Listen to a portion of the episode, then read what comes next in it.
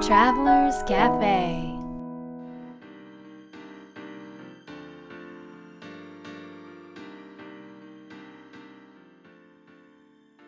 ライフトラベラーズカフェへようこそ松田美弘です。若菜です。さて今日の健康のコーナーに行きたいと思います。と突然。何健康のコーナーってそんなコーナーがあった？の あのー初めて。作りました。はいいやでもなんかみんな健康に興味があるかなっていそうだよね。ねみんなその意識が高まってるねどこでも、うんうんうん。世界中。うん。うんうん。なのではい。まあ世界中を回っていろんなところでいろんな健康志向の話だったり、うんうん。えー体験をしているわけじゃない、うんうんうん。でその中で、まあ、僕たちが今行っていることとかはい。がなんかこう面白おかしい話になったらいいなと。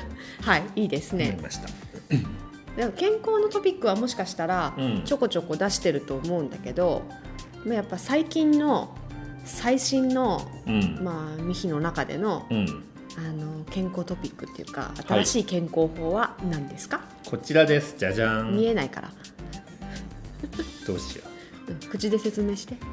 えー、っと。音でも分かんないから。えーっとねこの間台湾にはい。行ってきたんですよ。はいはい。台北にです台ね北ね。はい。で台北は健康の旅に行ってきまして。うん。でその中で中医といううんうん。中国のお医者さんに、おじさんおじさんじゃないお医者さんびっくりした。今中国のおじさんって聞こえた。まあおじさんだったけど。中国台湾のお医者さん,、うんお医者さんね。中中国医療っていうの、ねはいはい。のお医者さんにこういろいろ見ていただいてその場で調合をした漢方はい。を毎日飲んでます。おー。そのさっきの入れ物の音ねこの。っていうのは。それはどんなものなのかっていうことですよ。それはですねあの若菜さんが詳しいんで。なんで詳しい？よくよくわ自かんないでの分のことでよくわかんないで飲んでるわあれよねこれは。あの要は私たちは食べるのがすごく大好きでけうん。で毎日1年間ほぼ外食でになっちゃうよね。なっちゃうんですね、まあ、会食だったり誰かと食べることもとても多いので,、でやっぱりそうなるともうそれこそすごいこうコースだったり食べることが多くなってしまってあのアルコールもねあんまり飲めないんだけどミヒなんかは結構飲んでたんだよねここ数年。いや全く飲んでないですね。いやそこで別にかっこつけなくていいから。ちょっとそうんそうそう飲んでてね。はい。でちょっと調子に乗ってこうやってたら。調子に乗ってるわけじゃないあそうなんだ。そう。かっこいいかな、だそれ調子に乗ってるって言うんだよそれ。うん。やってたらちょっとね初めて皮膚になんかこういろいろデトックス反応が起こってきてね。ねちょっと大変だったのであのそれでまあ見てもらったんですけど、うんうんうん。そしたらなんとあの原因はうん、肝臓に毒が溜まっていますと。その注意さんによるとね。そうそうそうそう。んん。まあ、やっぱりアルコールとかもねそんなもともと全然多分強くないうん。かったのが、まあ、美味しくいただいてたんだけうん。ど、調子には乗ってないまあ、からね、毎日飲んでたからね。調子には毎乗ってない日飲んでたからね。料理に合わせて。そうそうそう、まあ、そんないろいろなことがありまして、はいあのそういった肝臓のデトックスだったり、そういったものをこう、あのーおそらく促してくれるようなもので6種類ぐらい調合してたよねミヒの漢もし方かしたらもっとあったかもしれない。そう。すごいいっぱいミヒの調合しておーいいて匂い。で不思議なのが私はとはっても臭いの。匂い嗅いいい。く口はもう十分。くちゃいくちゃいくちゃい すごい匂い。っいやこれいい匂いだよ。てなるわけ。だから合ってると漢方ってね自分の体に合ってると美味しく感じる。これいい匂いじゃないの？あ結構くるよ。で毎,、毎日さあのお湯で溶かして飲んでるでしょ、うんうんあの食前に飲むといいって言ってそうたからね。そうそう。だけどもうあのね部屋中に充満するわけ。漢方だから。そうそう。で私は多分そこが健康だからうん。かわかんないけどあのもうとても結構きつい私にはきつい匂いね。それが不思議だよね。これを飲んでからなんかすごく消化が楽になった気がする、ねそれでまた調子に乗って食べ過ぎてるよね。調子には乗ってない。よあそうなの、あそうなの？3杯とか食べてなかった？ご飯。大盛り。食べるね。でお腹痛くなってるねその後。うなんです。あんまり じゃあダメじゃないか。はいダメじゃないか。はい、ダメじゃないか。でも漢方いいですね。でもいいいいね。調子いいね。そうこれはなんかとりあえず1か月分いただいてきたんですけど、はいはい。あの定期的になんかメンテナンスしに行きたいなあ確かにね、うん。ま今日は脈診であの見るんだよね、うん。であの両手をだいたい23分ぐらい結構見てたね、うん。ずっとこう脈診をしてでそれでもうなんか全部分かっちゃうみたいで体の状態が。本当にわかんのかな？なんかいっぱい漢字で書いてたよ。書いてた。全然読めなかったけすどごいいっぱい書いてた。なんか症状とか必要なものとか。すそうごいなそうだからその時の多分ね状態であの体をまああの元気にしてくれる漢方が調合されていくんだろうね。だからあれだよねまた同じものを作ってって例えば日本からオーダーしたとしても体の状態が変わってるからそれがいいとは限らないってことだそうなのそうよねなのよ。そうそう。お薬とまた違うからね。また行かなきゃねでも台湾近いしね。これでもみんな行きたいと思わない？これ聞いたら。みんな行きたいと思う。だってすごいねよこれ、台湾ってね、うん、ベジタリアン文化っていうか、うん。まあオーガニックも含めて日本よりも進んでる気がする。なんかびっくりしたよね、うん。なんかもっと例えばイメージね。中華とかうん。なんかこう脂っこい料理とか肉なのかなと思ってたらもうベジタリアンとかビーガンの店がすごいいっぱいあってね。ね。日本よりいっぱいあったね。ね東京よりね。本当にそうべあのオーガニックスーパーとかもすごい結構大きいスーパーがあったりしてね。なんか素晴らしかったねなんか。意識が高い意識が高いね。うん。すごくこうあの健康に元気に、うんうん。で暖かい国っていうか沖縄と大体同じぐらいの位置にあるからそうあ、のまあ、南国っちゃ南国じゃない？うん。だからなんかすごいこう人もなんか雰囲気もうん。暖かいし緩い感じで、まあ、台北はねすごい街なんだ都都会なんだけど、でもなんかすごい暖かい料理と暖かい人ですっごくこう癒されて元気にはい。なる街だったね、さて若菜さんの健康法は？健康法ね。あの私はまあもうここで伝える必要がないくらい、まあ、食いしん坊ではあるんですが、うんどうしてもこう目で食べちゃうところがあるんであー美味しそうなものを見ると食そうべちゃいたくなるもう見ると脳がもう指令を出すわけ。食べさせろって言って、うんうん。体に。で別にあの本来大食い体質ではないので あのそんなに一気にたくさんのものは食べれないはずなんだけど、うん。お腹がちゃんとすくんだよねそう。目目でこう美味しそうなもの見ちゃうと。お腹は空いちゃうの？空いちゃうの。だから無理やり多分体がこうすあれなんじゃない？指令を出すじゃない？食べたい食べたいみたいな、うん。でそれで結構食べちゃうことが多くって、うん。でまあそれでもね美味しくいただいてるうちはいいんだけれども、うん。やっぱり体がすごく、まあ、敏感というかあの部分があるので、うんうんうん。特に最近はよりそれが、まあ、こう繊細になってきて、うん。まあ、敏感になってきて、あの本当に体に合わないものとか食べると、うん。その本当に数分後とかにもう体のなんだろう体調に出るんだよね。そうだ体が分かってきたって感じなんだろうね。ね、ますます。これは違うのよみたいなのをこう、うん。あのなんか頭痛だったりうん。気持ち悪くなったり、ちょっとアレルギー反応だったりっていうのが出て、あの教えてくれるようになって、うん。それが分かってきた、そしたら結構食べれないものあるじゃんっていうことが気づいて、うん。で例えばあの卵大好きなんだけど、うん。大好きってまあ好きなんだけど、うんで朝ってやっぱりホテルとかの朝食で例えば和食食べるときにあの白いご飯とうんうん。目玉焼きだったり生卵でご飯かけて食べたりうんうんしたいじゃん、うん。だからしたいから食べてたんだけど、うん。それを食べると毎回11時ぐらいに頭痛くなるっていうことに気づいてうんでそれを、まあ、遅いんだけど気づくのも。う何,、うん。何年も何十年もやってきてってことなんだ毎けど。回痛くなるの？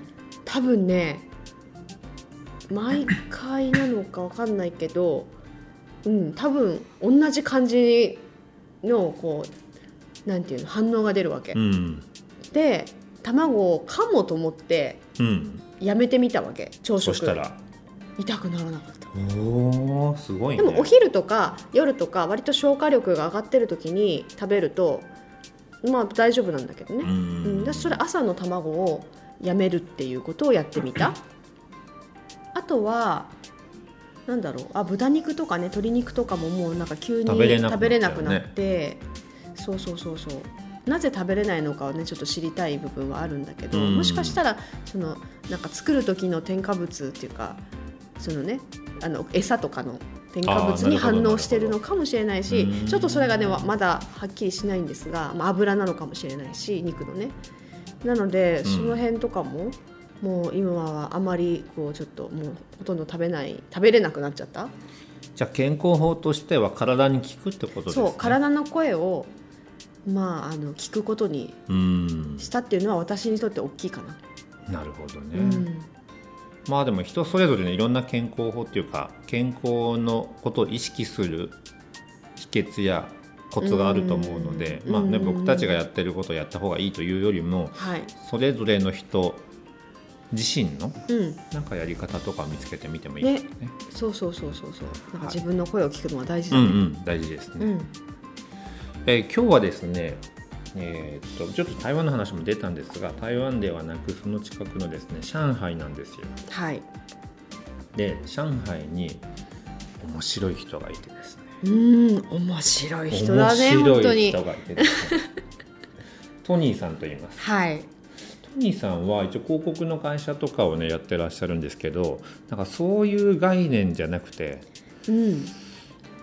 んなんか哲学者みたいな感じなのかな？どうなんだろうね。哲学者っていうのとまたちょっと違うけど、うん。もっと人間っぽい感じなんだけど、うん。でもなんかもう自分のそれこそやっぱり哲学あるよねいや哲学はあると。ね自分の哲学を自分のこの人生で作り上げて検証してうん。やってる人うん。だなって感じたね。うん。い。やこれをね収録した中華料理屋さんが美味しくてさ。いや美味しかったねあれ 美味しかったね。そう。あの食べながらあの収録させてもらってね カランコロンあの お皿の音音が。が聞こえると思うんですけど、まあそんそんなことを想像しながらね、うん。聞いてほしいんですが。名前がねトニーさんって言ううんとちょっと、あ何人っていう感じなんだけど一応、うん、アメ韓国で育っよね。た、あれ？アメリカ韓国人なのかな？そうでも中国と日アメリカ人じゃない？本うん。と韓国をこうはい。もっとこう仲良くなることに貢献したいとうんいうことをや思いでってて、ね。だからもうね彼曰くその別に何二人でもいいと人でもない。そう。そうそうそうそう。なので、うん。まあでもどんな話が出るのか、はい。えーちょっと楽しみにしていただければと思います。はい。ではトニーさんに会いに行きたいと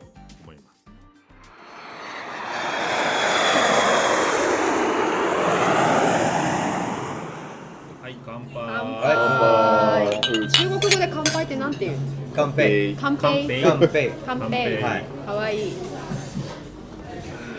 美味しいお茶すが中国茶ね中国茶ですねグリーンティーだのなんですよね。グリーンティダーリーのなんか、うーんダーリーなんとか監督。トニーさんはここの店はよく来るんですか？はい、よく来ますよね。あの大事な人。はい。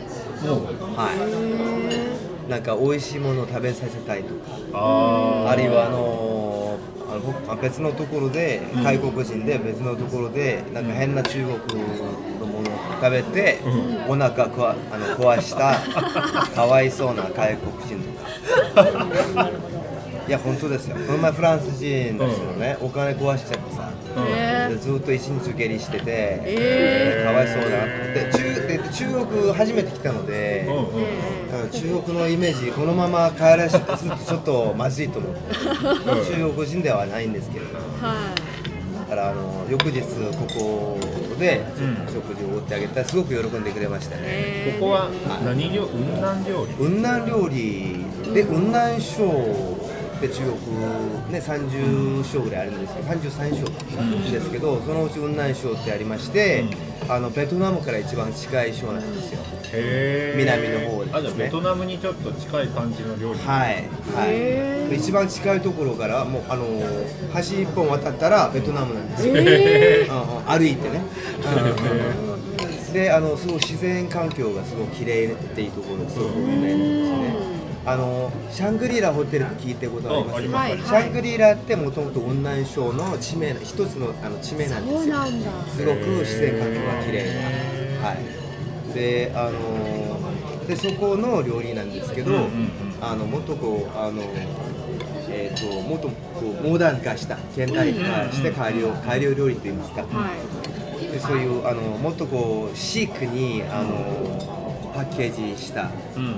料理と、まあ、こういうレストランの雰囲気なんですよね、すごい田舎なんですけど。そこ美味しい。今何食べてんの？豆腐とナス。辛い。辛い。辛辛くて美い味しい。辛いんですかこれ？これね多分ね若菜は辛いと思う。辛いの苦手。なんですけど。いやこれだけ気をつければ全然赤い唐辛子がちょっ全と辛い。へトニーさんずっーと中国ですか？いやずっとと言いますかあの、生まれ韓国で、うん。えーっと中学校終わるところで家族みんなでアメリカに移住してあアメリカに、それからあの高校うん。大学、それから仕事ちょっとやって、でそれから中国。中国一番長いんですよ。えーどのぐらい？20年ぐらい。おー。20年目ですね。長いですね長いでしょ？長い。自分でもかわいそうと思うんだけかどわいそう。中国こんな空気ね。う汚いし。あのタクシー乗るとねんの酔っちゃ運うし。転酔っちゃうし運転荒い荒い荒いからね酔っちゃうしあれなんですけどね。でもまあ。えーで中国ではどんな仕事をしてきたんですか？ネット系とインターネット系と広告系、マーケティング系ですね。うんずっとそっち系やってきましてであのなぜそんな、ね、そういうことになってしまったのかよくわからないんですけど、うん。ちょっとクリエイティブなことができるところが魅力的だったんですよね、多分ね、のところとあとあのやっぱコミュニコミュニケーションなんですよね。広告でも何でも。広告はコミュニケーション。そうですね。広告でもなんあのマーケティングでも PR とかもやったんですけどブランディングとかん。全部コミュニケーションなんですよね。でやっぱ根本的にやっぱコミュニケーションに興味があるみたいですよ。っていうのはだからあのあるメッセージをですね、相手。それその相手は消費者だったりクライアントだったり、まああの自分の、えー妻だったり、子供だったりするんですけど、どういうふうにコミュニケーションを取るかというところって基本的にみんな一緒ですよね、うん。正確に自分が考えてること企業が考えてることを相手に伝えるかというところに多分興味があったみたいなんですよね。だから仕事もそういう仕事になったと思います、えーじゃあそれは今もですよね？はいそうです。ね20年前からずっとですか？いやあの最初の5年20年のうち5年は、北京大学で留学していたんですよ、はい、大学院はそこだったんですけど、はい、でそれが大学北京大学を出てそうですね。自分で会社をでいや最初はあのちょっと日系企業でちょっと働いて、それから中国のあの大手のポータル会社ポータルサイトの会社働いてそこから自分で起業したので起業した起業えーっと履歴は大体10 10年ぐらいですよね。10年ぐらい。はい10年ぐらい。その自分でやろうと思ったきっかけは何ですか？えーっといや好き放題にやりたかった 同じ理由じゃん。僕もそうだね。ミヒもそれでね最初から起業して。る、好き放題やってみての感想はいかがですめかちゃくちゃ苦しかったんですね。もう失敗。だから私、まあ、失敗と言いますか私、あの一つだけ自信持ってるのはですね、あの失敗の数とかあのあと失敗の深さというかはい、そこら辺は結構自信ありますよ。失敗の数ってよく聞くと思うんですけど、はい。失敗の深さって例えばどういう？だからもうどん底に落ちた経験ですよね、いろんな意味で、はいはい。まあ、あの商売だけじゃなくて、まあ、商売そのまあ延長線での、まあ、人間関係とか、ああああもろもろ、ああああゼロじゃなくてマイナスのところまで、うんそのマイナスの時にはい。落ちて、落ちていた時ってどんな心境だったんですか？えーっと、えーそうですよね。そんなまずあの生計的には、うん。生活的には、うんうん。えーっとえー来月の家賃どうやって払うんだろうみたいな、ん。自分のアパートの例えば、うん。それ頭にそれしかなかったんですね。ああそれしかも考えない、まあ、生存あのモードだったので。生存モード。だから来月の生活費は投資を、あこの仕事やればあの二か月生活できるとか、うん、あのそういうことんですよね。だから別にその時はだからもう夢とかビジョンとかもどうでもよくて。ううん。うんうんうんうんうん。どうやって生活するんだろう。それだけでした。はい。でそ、うん。でそこで、あのやっぱり一つ、まあ、かっこいいことというか、うあのえー、と収穫があるのであれば、うん。あの自分のことがよく見えてきたというところですよね。うんうんうん。はいはい。あのその落ちる前は結構いい感じだったので、うん。あのやっぱあの自分の姿っていうか、あんまりこう、まあ、見えてるつもりだったんですけどあんまり見えなかったんですよね。うまくいってる時は見えてまあ、る、であまあ、周りうるさいし、本当にすごいね、うんうんうん。なのであの冷静に自分のことを見れるチャンスもそういうのもなかったんですけど、やっぱどん底に落ちるとあ何もかも離れてしまうんですよね、うん。人間関係から何から何まで、なので、えー自分しか残らないんですよ、であのプラスのまあ結構まあ輝いていたそういうタイトルとか全部なくなってで完全に裸になってしまうので、ん。あのやっぱ自分と向き合合合わざるを得ないんですよね。そのどん底で自自分と向き合ってみて、はい。その時はどんな自分だったんですかいやー超恥ずかしかったですよね。ああのうん。まあ恥ずかしかったんですよ。自信あんまり自信を持ってなかった自分とか。うん。でもなんかはいそこで本当の自分が見えてきた感じそうですよそのね。本当の自分っていうのはどういう自分どういう自分なのかとか、本当に自分が、あのやりたいことは何何なのかとか、っていうのは、あのいやあのお金のためにあのこれだけ頑張ってもやっぱりためのことはためためっていうことで、うんそしたらどうせあの失敗するかもしれないのであれば、やっぱ自分でやりたいことやるべやった方がいいじゃんみたいな。じゃあそうしたら自分で本当にやりたかったことはなかったなあのね、えー何だったんだっけってやっぱ考え始めちゃうんですよね、でそこで気づいたのはあ、20年前ぐらいに分かってたじゃんうんうんうん。それ忘れてただけじゃん、うんわあ恥ずかしい、う んわあ恥ずかしい。そんな感じでした。でそこにまあ気づいてそこからどうやってあい最初の一歩を進めていったんですか？あのそこからとりあえずの生活の問題解決しなきゃいけないので、あの自分で、まあ、必死に仕事をしたんですよね。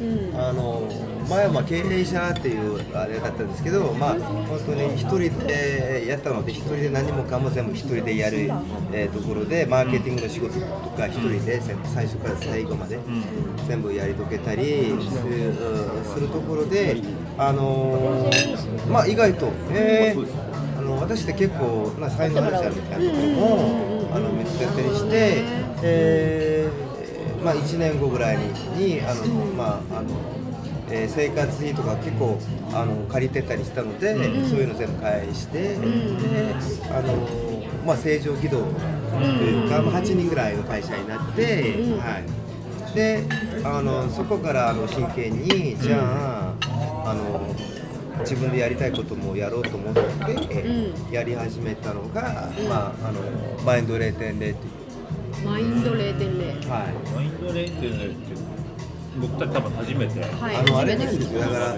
その忘れかけていたあの夢だから20年前に、あの分かっていたじゃやりたいことって今何かというと、北京大学で留学していた時で、あのあの時あのまあ夢が、えー中日韓ですね中国、韓国、日本が、あのもっと仲良くなることにあの貢献したい。何らかの形でやり方は、まあ、その時は分からなかったんですけど、何かやりたいっていうそういうのがあったんですよ。でそれは何かというと私はあの、まあ、日本語も中国語も、あの北京大学に行った時、あの身につけたんですよね。はいで一旦身にそれあの2つの言語が身についたら身にあの身についたらやっぱりあの日本人とか中国人とかの友達もできたりして、あのであの付き合ってみたらえー、まあいいやつらじゃん。であの嫌なやつらもいるし、あまあ変わんねえじゃん、ですけどやっぱりあのなんですけどですねあの私と仲いいのに彼らのとあのな仲はあんまり良くないんですよね。だから私と仲いい中国人と、私と仲いい日本人って、あんまり仲良くないというかあんまり関わらないんですよね。友達同士は関わらない。そうなんですよね、普通関われてないですか自然に、ですけどやっぱそういうベリアがあるわけなんですよ、なのでそこって結構辛いじゃないですか、あの自分と仲いいのに、だから仲良くなってほしいんじゃない、ですけどなそういうなんか関わりもないというか、そういうやろうとしないというか、やっぱ辛いなと。で辛いしちょっとおかしいなと思って、あのこれはちょっとなんとかししたい、えーそういう思いがあったんですね。でマインド0.0の、えー、と趣旨はですね、あの簡単に言うとあの漢字文化圏というんですけど、中国日本韓国、えっと昔本当に兄弟みたいな国だったんですよねいろんな意味で。歴史を見ると。でその人たちがもっとあの自分の,、あのアイデンティティですね、をこうあの再発見するというか、自分が誰なのかを気づいて、あのまあ、気づ気づかせるとこ気づくことを目指すんですよね、だから仲良くなるのはその結果なんですよ、仲良くなりなさいって言っても仲良くなりません、要は自分のことを知ることが重要なんですよ。自分が誰なのかを知れば、あれ？結構似てんじゃん、あもともとこういう共通点もうあったりみたいな。それは自然に気づくと思うので、まあ根本的にあの我々は誰なのかっていうところを一緒にあの探ってあ一緒に共有しようぜみたいなそういう意味で。で0.0っていうのはあのそれがまああのまあ、減点という意味なんですね。で減点というのはあのアップグレードする必要もないし、ししちゃいけないところだと思うんですよ。あの今あの、ね、テクノロジーの、ね、発展とかでみんなアップグレード気にしてるじゃないですか、あのもうすぐ iPhone7 が出てくるとか、あなんですけどあそれはそれでいいんですけどでもあの本当に減点あのににあの Web2.0、3.0以前の0.0ウェブってなんだっけ？ああまあ何でもかんでもウェブもあの人類の文明の一つであってそれってもともと人間のためであるべきじゃないのっていう0.0的な、そういうところは忘れちゃいけない。だでマインド0.0で私やろうとしてるのはそういうこととあとあの日本人韓国人、我々ってもともとどういう人間たちだったんだっけ、あのその西洋の影響あのアメリカハリウッドとかいろいろそういう影響を受ける前のもともと我々の姿の中で本当に重要な0.0的な価値観はななないあの、ね、何があったんだっけ、っていうところをあの言語を切り口として、えーやるんですね。だからあのその価値観とかその思想とかはあの忘れかけていても、あの日常言葉の中に、あの染みついてるんですよ。でそれをこうリマインドしてあげるとか、あるいはそのああの西洋文化の影響であの漢字の意味自体があの変わっちゃったりする漢字とかもあるんですなるほどね。だからあのそれを日本語とか韓国語に勘違いしてるんだけど意味は外国、まあ、英語の意味だったりするのがあるんですよ。結構。でそういうもともと愛の意味は何だったっけとか、あの愛あ愛愛と言ってるんだけどもとあそれってラブの概念じゃん。そういう話とか、うんどっちがいいとか悪いとかじゃなくて、ちゃんと気づくことが重要なんですよね、うんうんうん。勘違いせず。はい。えっ、とバージョンアップするものと、はい。バージョンアップしないものっていう概念があった時に多分、はい。バージョンアップしないものっていうのは変わら変わらないことがすごく大切なものっていうふうに僕は捉えるんですそういうことですか？そうですね。あのあのだから私の場合、じゃあ一つのじゃあ私を例でやっていると、あのあの人って変わるんですね、味見で。はい。で。あの私前の学生だったんですよね、今はまあまあそれからサラリーマン、それから起業家、それからフリーランサー、もうわけもうこれからもうフリーターとか、ね、なると思うんですけど、それするとそういう変化はありつつ、でもトニーという人間という根本は変わらないし変わっちゃいけないんですよね。あのこう世の中の、ね、流れにこのガーって自分を失うともうそれ大変なことになっちゃう,、なっちゃうんですよね。全部経験からの話です。はいはい、だからあの私よく言うのはあのだから私の経験から言いますと、私名前も変わったんじゃないですか。もともと韓国人だったのでイ・ブンソっていう名前があったんです。けど今はトニーっていう名前、えーで国も変わったんじゃないですけどもともと韓国だったんですけど、まあ、アメリカ国籍、今はでも中国人みたいな、だから名前が変わってもちあの、ね、自分の国が変わってもトニーという0.0の存在は変わりませんと、それで悩むことはありませんと、で国とか名前とかあの、まあ、親が変わる場合もありますよね、ステップファーダーステップマザーみたいな、ですけどそれでも自分は変わりませんよ、だから安心しなさい、プラス、えーまあ、気をつけてくださいみたいな。どうしてもねなんかこう変わることに人って目が行きがちだよね。変わどう成長するとかどう変化していくとか。でもそれと同時に変わらないことにもフォーカスすることがすごく重要ってことです。そうなんですよね。例えばまあでもその根本的な部分とかあり方とかってやっぱり変わらないものだと思うんですけども、はい。でも全てのものって変わりゆくじゃないですか。はいそうです。そうです。そこの関係性っていうか、うん。どうかその変化とその根本的な変わらない自分っていうところの関わり合いをはい。作っていくかっていうのがやっぱりこう人間として難しいところなのかなと思うんですけどそうですよね。いや説明は難しいんですけどですね。一旦気づいたらそんな難しくないんですよ、うんそこがあの、まあ、一つの、まあ、言葉の限界で老子がよく言ってることなんですけど、うんうんうんうん、あのもう老子主義自体がすごくあの言語を否定する、えー言語のけあの見解についてすごく警告するような哲学なんですけど、あの言語をあまり信用するなみたいな、言語で説明できないことたくさんあるから説明まあ説明説明できないからといって、あのまあ、これは存在しないとか、これは無視していいとかそれはないんだぞみたいなのがあるんですよ。それそう同様哲学の一つの特徴なんですけど、あのだから私さっき話したように、あのだから自分がキャリアが変わったりだから自分が得意なとこがあのあこれだったりあれだったりそれが変わることはすごくいいですし、それ柔軟に考えるべきだと思うんですよ、オープンにね。ですけどあの自分の価値観とか、うん。自分はどういうものなのか。だから自分だから自分はこういうものが好き。例えばですよ。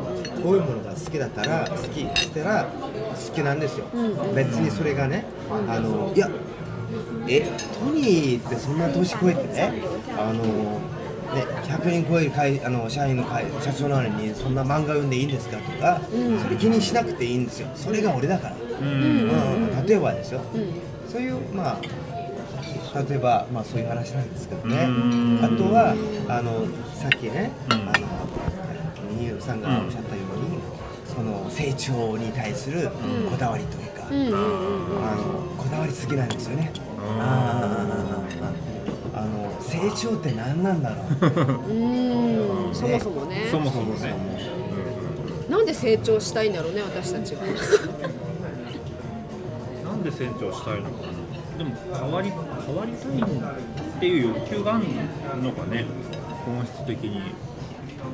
あへ変わりたいじゃない。変化していかなければいけないみたいな DNA もあるの？か DNA なんですかね。いやなんかいやそれってある意味ですね。あのみんなそのダーウィンの進,、進化論のうんに結構あのとらわれてるんです。っていうのは進化しなきゃいけないっていう、うん何もかもですよ。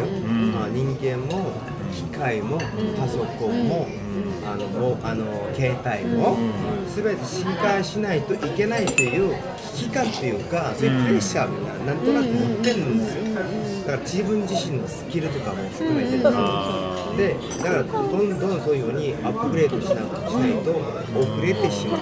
中国語にも中国語でもね面白いことが最近結構外来語が流行り始めていてね。へででもうニジンアウトアウトラニジンアウトラとか言うんですけど、アウトアウトでねに英語ですよね、ニジンアウトですよねお前はもうアウトだよ。っ てお前はもうこのあのえっとなんていうんですか。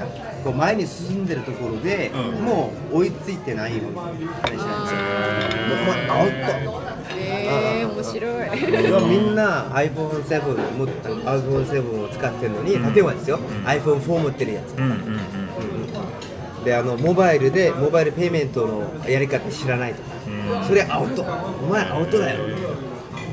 そういうあのなので結構そういう社会的なプレッシャーもあるわけですよそうですよね。なんか周りからのプレッシャーってありますよね。そうなんですよ。だから、あの今現代人の一つのもんあの一つのもあの病気っていうか、ゆっくりできないんですよ。あゆっくりしてるとうわー取り残されちゃう。取り残されていく。なんかしなくちゃ。ぼーっとしてる時なんか本でも何でも、ね、しなくちゃみたいな、そういうプレッシャーがあって、ずーっと緊張なんですよ。緊張感なんですよだからあのゆっくりできないんですよ、携帯もチェックしないと不安で仕方がないんですよ、うんだからあのですけどあのそこであの本当に大事なことを忘れてしまうんですよね、簡単に言うと携帯見てるうちにはあの思考が止まってしまうんですよ。本当私の場合はそうなんですよ、うん。考えが止まっちゃうんですよ、携帯見てる間。例えば。でもなんか日本ってそれをすごく感じるんですけど中国も同じですか？同じです。へもうなんかだからやんなきゃとか。すごく心配なんですよだから、うん上を目指して、うんうんうん、シャンシャンシンと言うんですけど上上に向かう心って言うんですけど、うん。それがお前足りないと。だからそこがすごく私としては心配、うん韓国もそうです中国もそうですし韓国人はなんか韓国人だけそうだと言ってるんですけどみんな一緒なんですよ、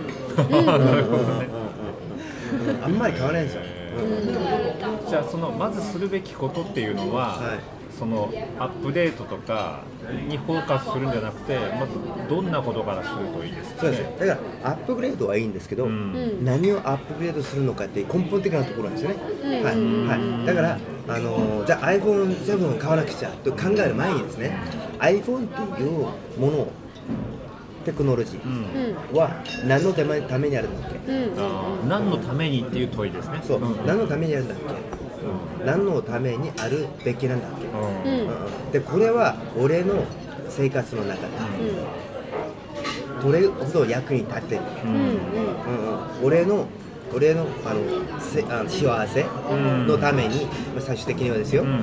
どれほどこいつは役に立ってる、うん。うん、みたいな話ですよ、はい、あと多分なんとなくで使ってるものとかってたくさんあると思うんですけどそのなんとなくをより明確にするっっていうことですよね。自分にとってこれはこういう意味があるこういう価値があるってことを明確にするってことですかそうですね。普段考えてないことを考えることなんですよ、うんうんうんうんうん。でも考えてみると当たり前のことが結構多いんですよ、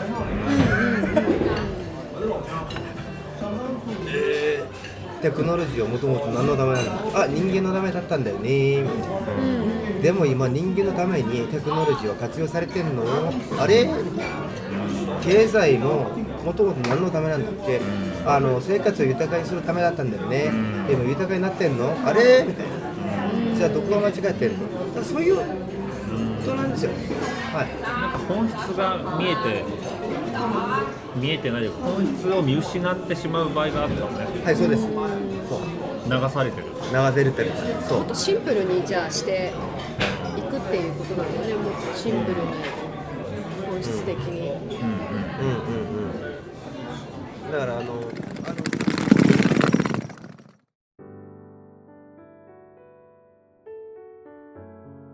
いい話だったねエネルギッシュでしたね。ねまるで上海のようなエネルギーのような。ああ確かに街のエネルギーっぽいね。ね上海の街のエネルギーっぽいね。ね。ううん。ん、ミヒはいかがでしたか、はい。僕がこう気になったというか心に残っていることは、えーまあ、失敗の数と失敗の深さが大事ということを出て、まあ僕も、えー、といろんな失敗をしたからこそなんか共感できるなと思うんだけど、うん。うんうんたくさん失敗しようっていうのはね、まあ、よく言われるんだけどもこう深い失敗をしようっていうのはなかなかうん。そんな視点がないから、うん。その失敗にどんな意味があって、うん。えー、とどれだけこう、まあ、落ち落ち込むことがいいことじゃないんだけれども落ち込むかというか、うんうんうん。自分が向き合わなければいけないかっていうことにとてもこう、うん。意味と価値があるんじゃないかなうんうんうんというふうに思いましたね。なるほどうね、うん。んうん。すごく共感してたもんねそうなんうです、ん。だからし、まあ、失敗しようっていうあなんかこの間ちょっと話は変わるんだけど、うん。この間、えー、と成田空港で見たチラシで、えー、と日本の若者に失敗させようっていうああありましたね。チラシがあって、えー、とそれはえ海外へ留学をサポートする、まあ、日本政府のプロジェクトだったんだけどなんかそういうこなんかゆ夢を持ってとかじゃなくてここれ若い人たちを失敗させようっていうところのアプローチが面白いなと思って、うんうんでなんかみんな僕周りの相談とかを聞いてるといかに失敗しないようにうーん防ぐかとかその方法はどうすればいいかとかっていうことに意識がいくんだけども、えー、とどれだけ失敗するかっていうことの方に成長につながるうーんと糸口があるからなこういう部分はとてもうんうん共感しましたね。はい。はい、若菜さんはいかがでしたか？私はねうん。まあいっぱいあったんですけど、うん。えっとねやっぱなんかねあのトニーさんがねやってらっしゃるマインド0.0っていう活動のうん。中で、まあ、やっぱり中国韓国日本がねもっと仲良くなることに貢献していきたいとうん。おっしゃっていて、で私はそれはもう本当に本当にそうだなと思っていて、うん。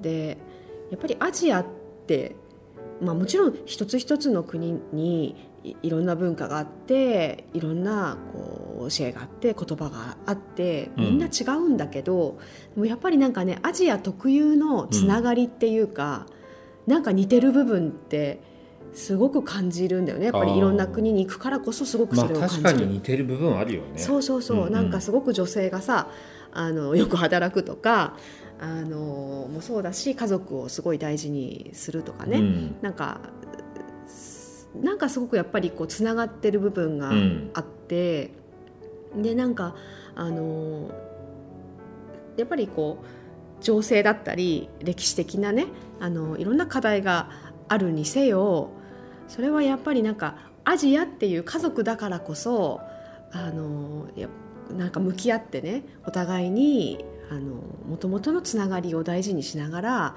あの解決していけたらいいなとも思うしねコンペティションじゃなくって、うん。競争者じゃなくってね、うん。うんうん。家族ってそうでしょ、うん。競争者にはならないじゃん。なんか、まあまあね。もちろんその兄弟間でお兄ちゃんに負けないぞとか、うんうんうん。まあ、そういうのがあってもいいと思うんだけど、でも元は家族だからなんかやっぱりその自分たちは家族同じアジアっていう家族の一員なんだっていう思いで、うん。私自身はその中国の方にも、うん。韓国の方にもすごく接していきたいしそれぞれの良さっていうところ、まあ、そうじゃない部分も含めて、うん。あの心を開いていきたいなって思っていてなんかそういう意味ですごく共感もするんで、うん。うん。そこにすごくこうなんか心が動きましたね。なるほどね、うんうん。なんかあの塊を小さくするとうん。問題がなんかあまりお起きないような気がしていて例えば、中国はとかうん。韓国はうん。って考えるとなんかどうどうとかあとかなんかいろいろあるんだけどもその中の例えば〇〇さんっていう人がいて、その人と友達なんだよね、うん。だったらなんか別にそそんなもん問題がどうってことじゃないじゃない？そうそうそう結局さ、うん。友達になると分かるよね。うん。友達になるとあのもちろんそのなんかあのその国の人の特有のその性格っていうのはそれぞれあるんだけどそれでもやっぱり怒る時は同じところで怒るしうん。悲しい時は同じところで悲しいし、うんうんうん。すごく愛情があったりうん。するわけで、うんだからみんな友達作ればいいんだね。そうなのよね。そう。友達作りのたびに、ね、僕たちも出かけてるけど、ね。そういうのがまあつなぐことそこがそうないかなとそうそう。そうそうなんかそういう思いでうん。あのやっぱり足を運んでいくことがねうん。あのそれこそ地球のいろんなものをつないでいく、うん。なんか愛のネットワークじゃないけど、うん。なんかそういうものになっていくと思うしそこをより意識してねうん。なんかアジア人としてあの生きていきたいなと改めて感じました。はい。では今日の魔法の質問をどうぞ。はい。今日の魔法の質問は言葉で理解できないことは何がありますか？言葉で理解できないことは何がありますか？です。えっ、と今日の話の中で、えーまあ老子の言葉も例にしてましたがその言語をあまり重要視するなと。要は言語で説明できないことがたくさんあるっていう話があってどうしても人って言葉とか文字で相手の何かを知るとかキャッチするっていうことをしようとするんだけども言葉に表せないことの方が多分実際は多くてその言葉や言語にできないことを理解するうん。ことが、えーとても重要であるっていうことを、も感じたのでこの質問を作りました。うんうんうん。はい。ミヒはこの答えは何かありますか？えーと言葉で理解できないことは何がありますか？自分の気持ち、うーん。うん。というと、まあよくねこうお互いの気持ちを、まあ、シェアするとか伝え合うっていうことをうんうん。やるけれども、うん。僕たちでね。うん。でも、えー、と言葉にできてない部分もたくさんなんかあるんじゃないかなとうんうん思っていてで自分の中で言語化もできないから多分自分の中で認識もできにくいし、うん。それが、まあ、ももっとあるってことを知ることとそれをうんもっとこうに認識したいなっていうなるほどね。気がしますね。うんうんうんうん。まあ、これはもちろん人の気持ちっていうところも含めてなんだけど、うん。自分の気持ちと、うんうんうん。岡野さんの答えは何ですか？言葉で理解できないことは何がありますか？いやーなんだろう。すべて。というと、いやーなんていうのかな。例えば「ありがとう」って何かしてもらって、うんなもうちょっと具体的な方がいいな。例えばドアを開けてうん。うんくれててこう私たちが通る時にうん。前の人が開けてくれてたりするじゃない、それに対して「ありがとう」って一言で、うん。まあ、言うわけなんだけど、うんうん。でもそこにはドアを開けてくれてるてありがとうっていうことだけじゃなくてあだけじゃなくて。だけじゃないのよ。もうそこもすごいいっぱい詰まってるの。だからあ例えばねあのそうやって私たちを気にかけてくれてありがとうっていう思いだったり、うん。その優しさだったうり、ん。あのその時間をねちょっとこう割かなきゃいけないじゃんまあ私たちをあれするためには、うんうんうん。急いで行きたかったのかもしれないところを、こう時間をね作ってくれてありがとうだったりなんかそういうこう行動うん。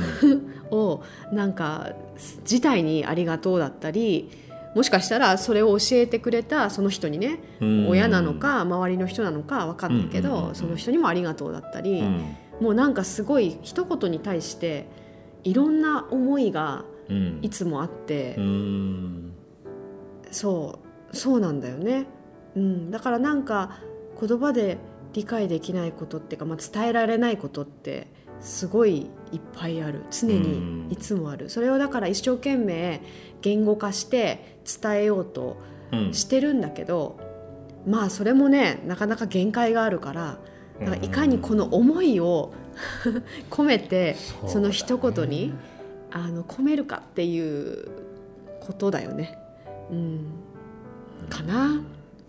そう考えてみると言葉っていうのは気持ちのほんのもしかしたら1%とかぐらいなのかもしれないね。ね、そうそうそう思ってた方がいいってことよね。うん。だからあのそういうふうに言った背景には何があるのかっていうのは、うん。本当に人それぞれたくさんあって、うん。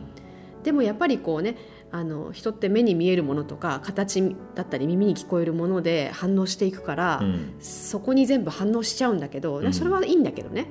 自然でとてもいいんだけど、でももしかしたらこういった背景にはこういういろんなことがあるのかもしれないとかこの言葉をこの人がこう言ってくれたっていうことにはなんかその人の人生のなんかいろんなことが詰まってるのかもしれないとか、うん。そういったことをあのなんか忘れずにいたいというかね、うん。うん、そこに対しても感謝の気持ちを持つだったりそういう尊重してあの接するだったり、うん。聞くだったり。う、ん。うん、なんかそういうことをしていきたいなと、うん、いつもできるわけじゃないんだけどね、うん。努力していきたいなとは思ってる。な。るほどね。なんかついつい喧嘩になったりさ、うんそういうコミュニケーションのすれ違いとかって言葉によるものが大きいなと思って、ね、言葉と多分その時の状態だったり、うん。ね、ちょっとしたストレスだったりそれがパッと出ちゃうじゃない？感情だったりが。うん。でもそれが全てじゃないと。そうなのそうなるためには何かいろんなことがその背景にはあってっていうことかな。なんかそこをいつも感じていたいし、みみそこも見ていきたい、うん。そうすると本当にその言葉の本質だったりっていうのを受け取れるようになるんじゃないかなって思うんだようね。ん。まあそうするとねリレーションシップもすごくいいうんうん。形ができるんじゃないかなと。そうだし多分さっきのねあの国を越えた、うんうんうん。あのコミュニケーションでも、どうしてもこう、ね、海外の人はとてもストレートにあの表現したりすることも、日本人の人にとってはちょっと強く感じたり拒否されたように感じたりちょっと配慮がないんじゃないって思ったりするようなことがあったとしても、うん。でもそれにはなんか他にもっといろんな視点があるんだよっていうことを、こう受け取れる自分でいたいよね。そうですね。はい。はい、えーぜひ皆さんも言葉で理解できないことは何がありますかの質問に答えてみてください、えーこのポッドキャスト「ライフトラベラーズカフェは」うん不定期で配信をしています、えーぜひ新しい放送が発信された時にお知らせがいくように、えーポッドキャストの登録ボタンを押していただけたら嬉しいです。さて来週もトニーさんですね。はい。もうずっと話聞いてられるぐらい時間が足りないぐらいでしたね。う。ん本当いろんな視点のね、はい。話が出出てくるので、うん。えーまたきっと皆さんにも今の皆さんに必要な、まあ、キーワードやヒントが出てくるんじゃないかなと思います、うん。楽しみにしていてください、はい。それでは良い週末を。